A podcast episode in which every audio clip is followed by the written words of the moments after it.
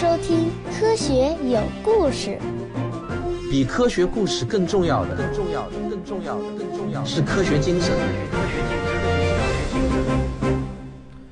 在前面的五期节目中，我们给大家讲述了宇宙和太阳系的故事。那么接下去呢，我们就要把目光投向我们每一个人脚下的地球，让我们一起看看人类的科学家是如何一点一点的了解我们这个赖以生存的地球的。我们从何而来？要去向何方？一个星球，一个实验，请听我为您讲述有关宇宙、自然、生命的简史。如果要在人类的科学考察活动的历史中挑一次最悲催的行动，那么1735年法国皇家科学院的那次秘鲁考察一定能够当选。这支考察队的领队呢，是一个叫做布格的水利学家和一个叫做孔达米纳的军人数学家。这支考察队的队员们呢，不是科学家就是探险家，他们要到秘鲁去，并穿越安第斯山脉，用三角测量法测定一段距离。那个时代的人们啊，似乎被传染上了一种强烈的欲望病，就是想了解地球的各种物理参数，比如地球的年龄、大小、质量，以及我们的地球在宇宙中的位置坐标等等。我们还想知道地球到底是怎样形成的。这支法国考察队的最终目的呢，是为了计算出地球一圈经线的长度。这其实呢，也就是相当于连接地球南北极的周长。好，那么我们先来了解一下什么是经线。经线呢，按照我国古代的叫法，就是子午线。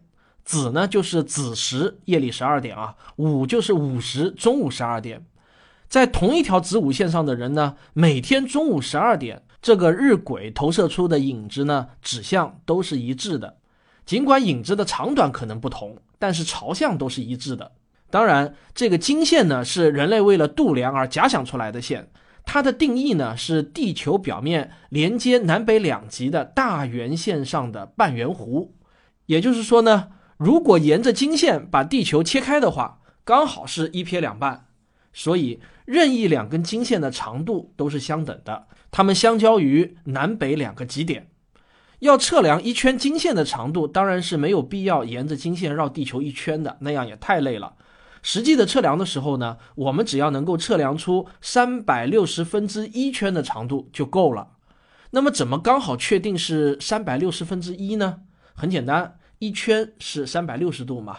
那么我们只需要观察北极星的高度，如果从地球上处在同一经线的两地观察北极星，高度刚好相差是一度的话，那么两地的经线长度就是地球经线周长的三百六十分之一了。这个呢就被称之为一度经线的长度。好了，呃，给大家解释了什么叫一度经线的长度。我们后面的讲述中呢，经常会出现这个词儿。所以呢，这支法国考察队其实啊，就是要测量一度经线的长度。他们要从基多附近的亚罗基开始，沿一条直线走到如今位于厄瓜多尔的昆卡，再过去一点，全程呢大约是三百二十公里。这次行动一开始就麻烦不断，有时候呢还是大麻烦。他们刚到基多的时候，就不知道怎么惹怒了当地人，被愤怒的民众呢用石头给撵出了城。没过多久呢，他们的队医被人给弄死了。原因呢是他与一个女人之间产生了误会。然后呢，队里的植物学家又精神失常了。然后还有一些人要么死于疾病，要么摔死了。而队里的第三号人物戈丁。居然和一个十三岁的少女私奔了，怎么劝也不肯回来。有一次啊，他们为了一个许可证的问题，考察队呢不得不停止工作十一个月。孔达米娜骑着马直奔利马城去解决问题，弄到最后呢，他和布格又交恶，势不两立。这支人数越来越少的考察队，每到一处地方都会遭受深深的怀疑。当地官员难以相信，这些法国科学家为了丈量地球，却要几乎穿越半个地球跑到这里来，显得呢很没有道理。我想，如果你是当地的这个官员的话，可能也会有同样的想法。既然任意两根经线的长度都是一样的，为什么这些法国科学家不在法国搞测量，而非要跑到安第斯山脉来自找麻烦和吃苦头呢？这当然是有道理的。不过啊，要讲清楚这个道理，需要费一番口舌。这里面呢，还有一个故事，我们得从著名的英国天文学家哈雷开始说起。正是他的一些活动，最终引发了这次考察。不过呢，这是很多年以前的事情了。让我们来先认识一下这位哈雷先生。哈雷是一个非凡的人物，在他漫长而多产的职业生涯中，他曾经当过船长，做过绘图员，也在牛津大学做过几何学教授，还当过皇家造币厂的二把手。你们知道一把手是谁吗？就是那个牛顿。哈雷是一位皇家天文学家，他发明出了深海潜水钟，他写过有关磁力、潮汐、行星运动的权威文章。你们想不到的是，他还写过有关鸦片效用的天真文章。他发明了气象图和数学运算表，设计出了一种能够计算地球年龄和日地距离的方法。他甚至呢，发明了一种可以保持水产品新鲜超过一季的食用方法。但是做出了那么多发明的哈雷，唯独没有发现那颗以他名字命名的彗星。他仅仅是指出了人们在1682年看到的彗星与人们在1456年、1531年和1607年看到的是同一颗，而这颗彗星直到他死后十六年的1758年才被命名为哈雷彗星。在哈雷的所有成就中，对人类的知识体系贡献最大的，或许是一次普通的打赌行为。这个赌局的赌注很小。另外两个参与者呢，也是当时响当当的人物。一个呢就是胡克，现在很多人知道他，一般是因为我们中学学过的胡克定律，也被叫做弹性定律，就是弹簧的长度与它所受的力成正比。其实呢，胡克还是第一个发现了细胞的人，他还是个素描高手。画出的那种昆虫的素描图啊，精美准确的可以吓死人。不信呢，你到网上去搜索一下胡克昆虫素描。另一个呢，是以严肃著称的雷恩爵士，他是一位天文学家。不过很多人不知道，他后来还成为了一名建筑师。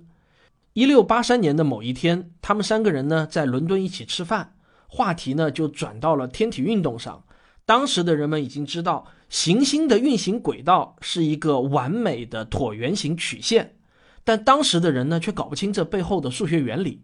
雷恩爵士就慷慨地拿出了四十先令作为奖金，这个四十先令啊，相当于他两周的薪水，这笔钱可不小。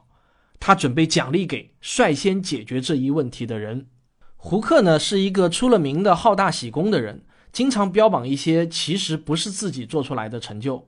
他很快就宣称自己已经从数学上解决了这个椭圆轨道的问题，但他却拒绝告诉别人自己是怎么算出来的。他的理由呢也很巧妙，他说啊，他不想剥夺其他人自己解决问题的乐趣。这呢真是一个万能理由。他自己的原话呢是这样的：我要保密一段时间，那样人们就知道真事了。但这之后呢，他似乎就把这件事情给忘记了，再也没有提到过。可是哈雷呢就完全不同了，他对这个问题着了迷，一直在寻找答案。第二年，他特地去剑桥大学拜访了当时执掌卢卡斯数学教习的牛顿，希望牛顿能够回答这个问题。艾萨克·牛顿爵士毫无疑问是一个伟大的怪人，他绝世聪明，但又离群所居，沉闷无趣，敏感多疑，更是出了名的神经兮兮。据说呢。有时他早上刚把这个脚伸出床外，突然呢就会思如泉涌，于是呢他会一动不动地坐上几个小时。他似乎天生就有一种干出有趣的怪事的能力。牛顿在剑桥大学第一个建立了自己的实验室，进行一些最出人意料的实验。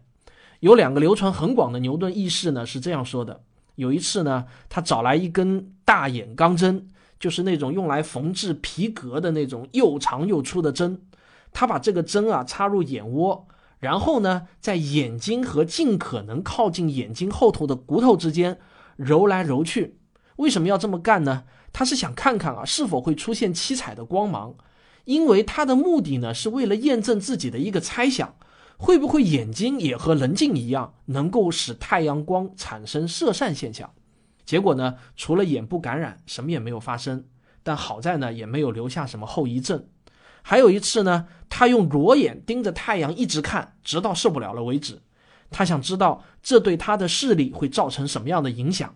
结果呢，他又一次逃脱了厄运。他在一间暗室里面连续待了很多天之后呢，他的视力就慢慢的恢复了，并没有留下什么后遗症。特别提醒听我这个节目的小朋友们，你们可千万不要去试啊！这个不但危险，而且没有任何的实验意义。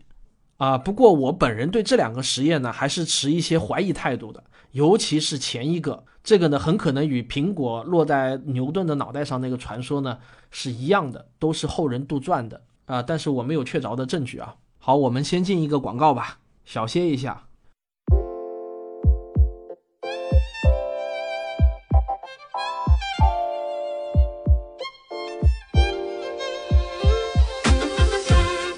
七月十五日，七月十五日，七月十五日，我们在北京等等您。我正在上海憋大招呢。我会努力讲得更清晰明了的。我希望通过我对科学的分享，来改变你对于颜值、身材甚至语言的刻板印象。非常抱歉大家啊，因为我之前计划做一个小手术，因为时间跟手术恢复后的情况还不能估计，为了不影响这次活动的顺利进行，再三考虑，所以就不上台演讲了，我只能在台下为台上的演讲者助威。请注意，购票通道已经开通了，请关注“科学声音”的微信公众号，在菜单中即可购票。好位置的票可不是很多啊，想好了您就赶紧出手，别犹豫。哎，黄牛党请绕路啊！如果您有兴趣成为我们这次活动的赞助商，也可以联系微信号四零零零零九五九谭老师。在牛顿的这些怪癖的另一面呢，是他无与伦比的天赋。即便在按照常规方法工作的时候，也会显示出他的特殊才华。牛顿在学生时代就不满足于传统的数学方法，他发明了一种崭新的数学技巧，叫做流数法。啊，他自己称之为流数法，也就是今天的微积分。但是呢，他却在整整二十七年中秘而不宣，以至于最后和莱布尼兹为了争夺微积分的发现权打笔墨官司。同样的，他在光学方面的工作成果也保守了三十年之后才公布出来，而这些成果彻底改变了人们对光的认识，并且呢，为光谱学建立了基础。但牛顿呢，却仅仅只是把他一部分的聪明才智用在了自然科学上。他至少把生命中一半的工作时间都献给了炼金术和一种诡异的宗教信仰，并且呢，他还不是随便玩玩，而是全情投入。他是阿里乌斯教派的秘密信徒，这是一种非常危险的异教。他的主要教义呢，是认为圣经中所谓的圣三位一体根本就不存在，耶稣并不是一个完全的神。而是三一中较低的一位，圣父和圣子呢也并不会一直在一起。不过有一点讽刺的是呢，牛顿供职的就是剑桥的三一学院，他倾注了无数的心血来研究所罗门王神殿的平面图。这座神殿呢曾位于耶路撒冷，现在呢早已经是无迹可寻了。牛顿为此还专门学习了希伯来语，以便直接查阅古籍。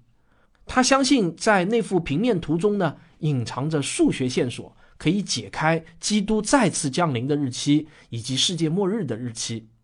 牛顿呢，还热衷于炼金术。一九三六年，经济学家凯恩斯拍得了一大箱属于牛顿的文件，打开以后呢，却大吃一惊。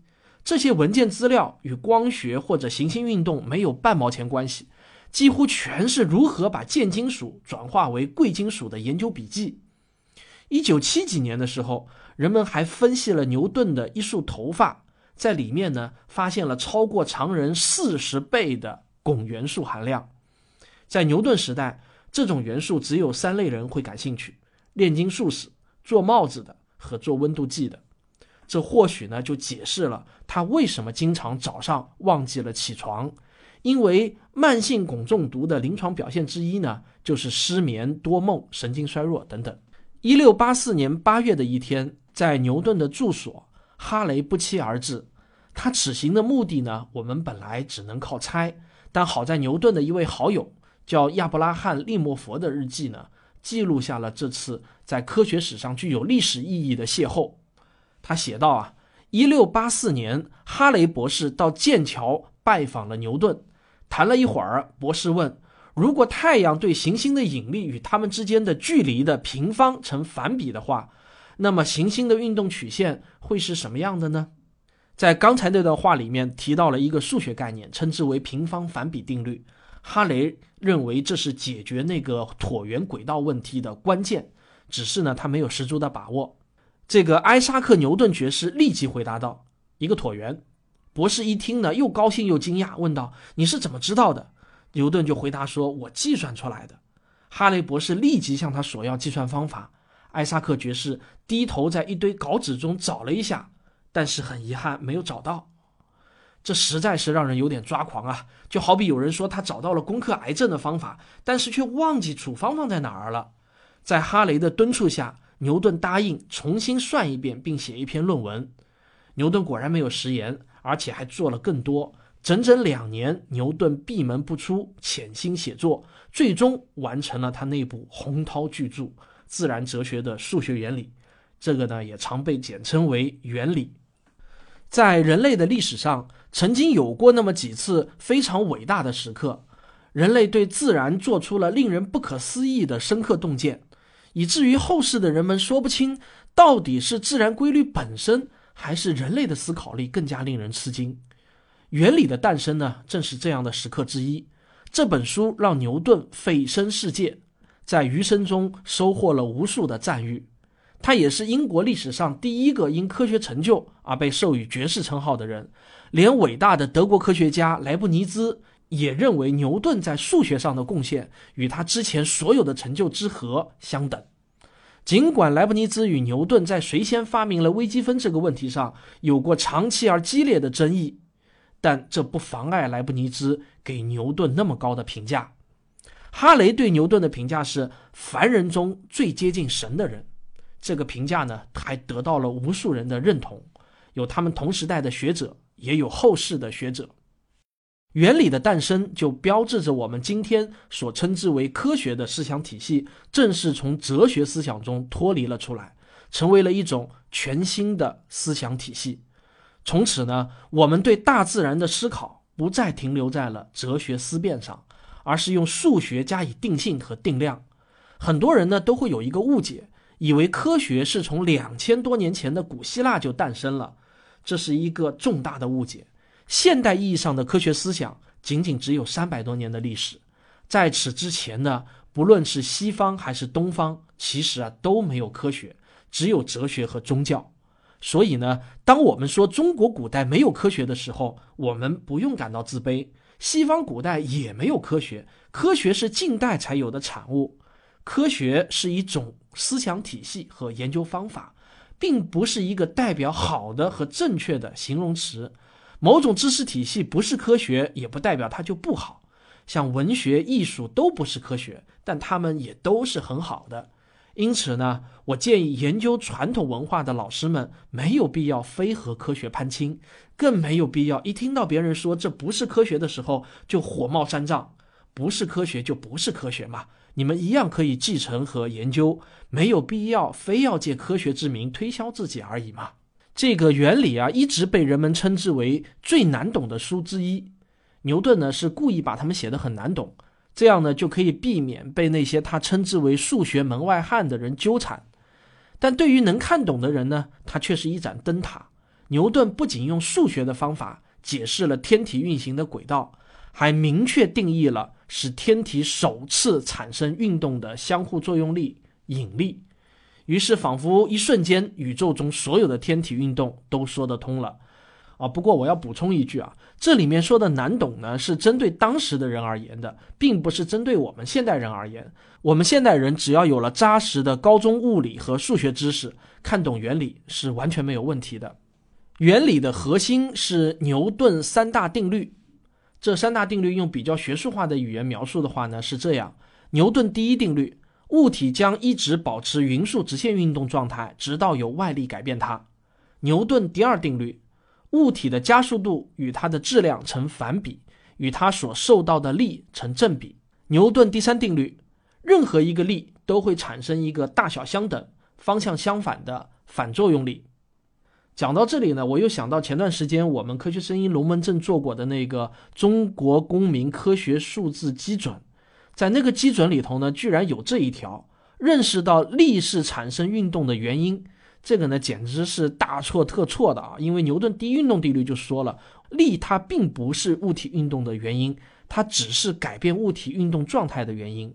所以那个数字基准啊，真的不知道是谁编出来的，简直是胡闹。除了牛顿三大定律，还有万有引力定律，宇宙中任何有质量的物体均会互相吸引。虽然你不一定喜欢，但你只要坐在这个地方，就会吸引周围的所有东西，比如墙壁啊、天花板啊、电灯啊、猫猫狗狗等。虽然它们也在同时吸引着你。万有引力的大小呢，是与两物体的质量成正比，与它们之间的距离的平方成反比。再说的通俗点呢，就是如果物体之间的距离增加两倍，那么它们之间的引力就会弱四倍。这个万有引力的公式呢，我就不念了，因为这个公式对我们这些普罗大众来说呢，其实并没有太多的实际意义。但是呢，我们却可以欣赏它的优美和简洁。无论你走到哪里，只需要两次简单的乘法和一次除法，就可以算出我们的引力状况。这是人类发现的第一个真正具有普遍意义的自然规律，也是牛顿到处受到人们诚挚敬意的原因之一。这个原理的出版过程啊，也挺戏剧化的。当牛顿快要完成这本著作的时候呢，他和胡克为谁先发现了平方反比定律吵得不可开交。这个牛顿一气之下就居然拒绝拿出著作的第三卷，而这第三卷恰恰又是最关键的一卷。如果少了这卷，那么前两卷呢就会大失光彩。这下呢可把哈雷给吓坏了，他连忙在牛顿和胡克之间穿梭外交。又在牛顿那里呢说尽了好话，最后总算从脾气变化无常的教授那里讨来了至关重要的第三卷。但哈雷的烦恼呢却并未结束。皇家学会原本答应交付出版的费用，结果呢现在又推脱说财政困难不肯支付了。因为上一年学会出版了一本鱼类史，亏了老本，所以他们觉得一本关于数学原理的书啊销量肯定会更糟糕。于是并不富裕的哈雷呢就只能自掏腰包支付成本。而牛顿呢，按照老习惯是一毛不拔的。尽管牛顿很有钱啊，还有让这个哈雷更胸闷的事情是，那段时间他刚刚接受了皇家学会秘书的职位，本来讲好呢，年薪是五十英镑。谁知道呢？这个皇家学会说今年发不出现金了，只能拿一堆鱼类史的书来充当薪水。这个哈雷哭都哭不出来啊，悲剧了。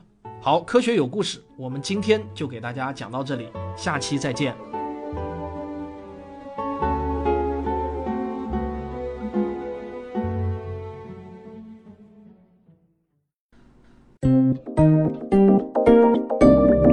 学声音。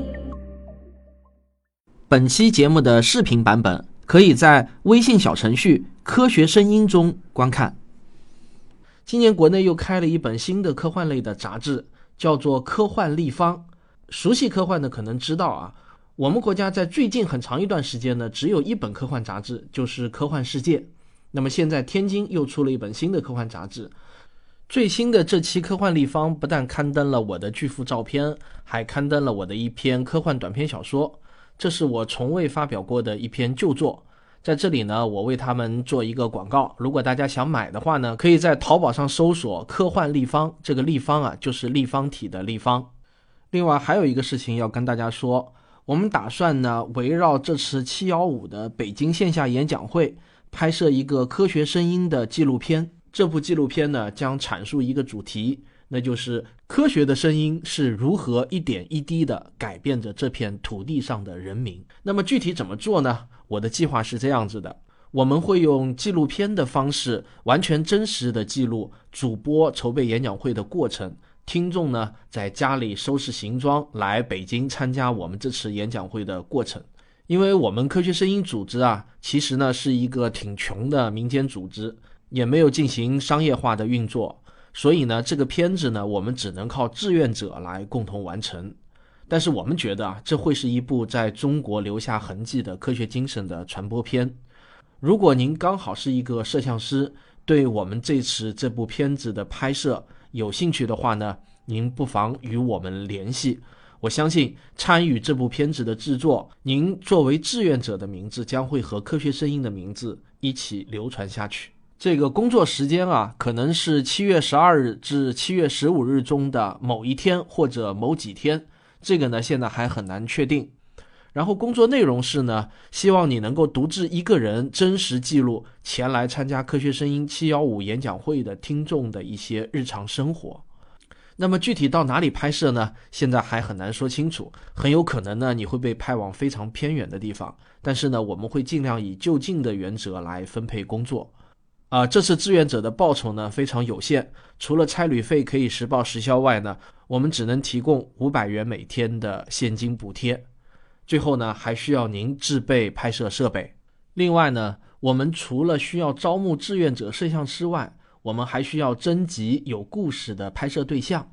至于什么才叫做有故事，真的没有什么特定的标准。我们只能说，请记住我们这次片子的中心主题：科学的声音是如何一点一滴地改变着这片土地上的人民。